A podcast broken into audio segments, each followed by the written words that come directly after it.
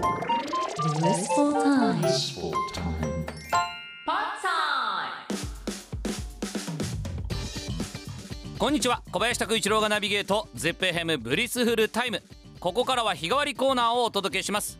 毎週火曜日は Pod Time いろんな歴史を駆け足で振り返ってご紹介していますまた後日このコーナーは ZIPFM のポッドキャストでも配信します聞き逃したもう一度聞きたいそんな方はぜひポッドキャスト版もお楽しみください今日はですね映画「エルビス」公開を記念してエルビス・プレスリーの歴史をご紹介。エルビス・アーロン・プレスリーは1935年1月8日ミシシッピ州テューペロという小さな町に生まれます。貧しい家庭に育ったエルビスは家族で通う教会の時間っていうのがとっても好きだったみたいです。なぜならばそこには音楽があったから。極度の恥ずかしがり屋だったらしく決して人前で歌うことなどなかったそうなんですけれども教会のゴスペルであったりラジオで聴くカントリーミュージックなどギターで練習していたそうなんです。でも楽譜は読めなかったんで主に耳でそれを覚えていたらしいんですね。でとても多感な13歳の時にエルビス一家は黒人居住区へ引っ越します。この環境が後にエルビスの音楽に多大なる影響を与えるんです。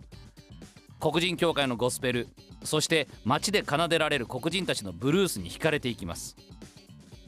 特にシスター・ロゼッタ・サープという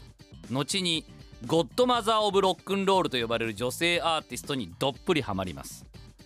エルビスのロックへの目覚めの第一歩でした。本格的に音楽の道を目指そうと決意したエルビスはトラックの運転手をしながら当時の有名バラード曲をレコーディングして音楽レーベルへ持ち込みます。サンレコードっていうレーベルのサム・フィリップスという男がすぐにこのエルビスの才能に気づきます。彼は他のただ歌が上手い歌手と何か違うものを持ってるぞと。エルビスの歌唱力。でそこに加わるリズムに合わせたアドリブ。そしてセックスアピール。スターになるぞこいつ。時代は1950年代です。まだまだ人種差別というか人種がまだ隔離されていた時代です。同じ歌でも黒人が歌えばリズムブルース。白人が歌えばカントリーって分類されていた時代なんです、まあ、特にエルビスが生まれたアメリカの南部っていうのはそれがもう本当にひどかったです。日常的にもトイレは同じ場所が使えなかったりとかバスも乗る場所が人種によって決められていたりとかなりのこの隔離政策ってひどかったです。プロデューサーのサムは黒人のように歌える白人としてエルビスのことを見出して売り出したんですね。で彼の作戦は見事的中。最初に出した「That's Alright Mama」こちらラジオでオンエアされてスマッシュヒットしたんですがリスナーはずっと黒人歌手の歌だと思っていたそうです。スマッシュヒット飛ばしたエルビスですがサンレコードとの契約を終えてトム・パーカーというエルビスを一躍スターダムに押し上げるマネージャーと契約してさらに大きなレーベル RCA ビクターと契約をします。このトム・パーカーという男との物語が映画「エルビス」の中では詳しく描かれているんですね。敏腕マネージャートムはすぐさまエルビスを売り込むために奔走します。そして決まった初のテレビ出演。そこでエルビスは今までやってきたように腰をくねらせてアドリブも交えながら歌い切ります。これが社会現象となります。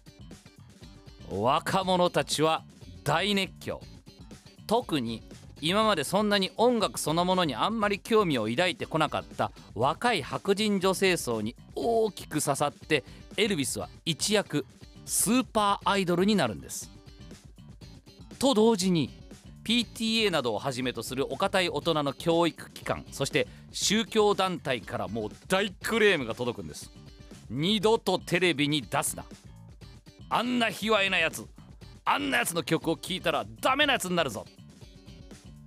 大人がそう言えば言うほど若者たちはエルビスを求めるようになるわけです。そうこの社会に対するアンチテーゼとしてのロックンロールが誕生するわけです。はいここに関しても諸説そしていろんなご意見があると思います。このこともまたね社会現象になったわけです。エルビスは俺たちの音楽を盗みやがった。黒人の真似をして歌う白人として一躍スーパースターになったエルビスに対して黒人社会からも一気にその不満が爆発するんです。いっつも俺たちが作り上げたものを搾取していきやがる。日常生活の中で当たり前のように行われるこの差別行為への不平不満というものがスポットライトを浴びてるエルビスに向けられるわけです。あいつも俺たちのものを奪っていきやがった。白人はいつも黒人が作ったものを奪っていきやがる。これねエミネムが登場した時にも起きた現象でした。ヒップホップを俺たちから奪って大成功しやがったあいつは。そんなエミネムが今回のエルビスの映画のメインテーマソングを歌ってるっていうのもかなり意味が深いなって思います。でこれは僕の勝手な解釈なんですがロックの起源となる音楽っていうのは黒人のリズムブルースにあると思います。でこれ先ほども言いましたけども社会とかこの旧勢力へのアンチテーゼとしての音楽として確立したのがこのエルビスという存在だったのかな。その両方がなければ今のこの時代でいうロックっていう定義は生まれなかったのかなって思います。エルビスは42歳の若さでこの世を去るんですが世界史上最も売れたソロアーティストとして今も君臨。あのマイケル・ジャクソンもその記録は打ち破れなかったです。そしてキング・オブ・ロックンロールとして今なお世界中の多くのアーティストに影響を与えて崇拝されています。そして時代を経って今改めてエルビスの映画が公開されている。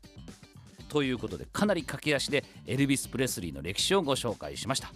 映画行ってまいりたいと思います。ではまた。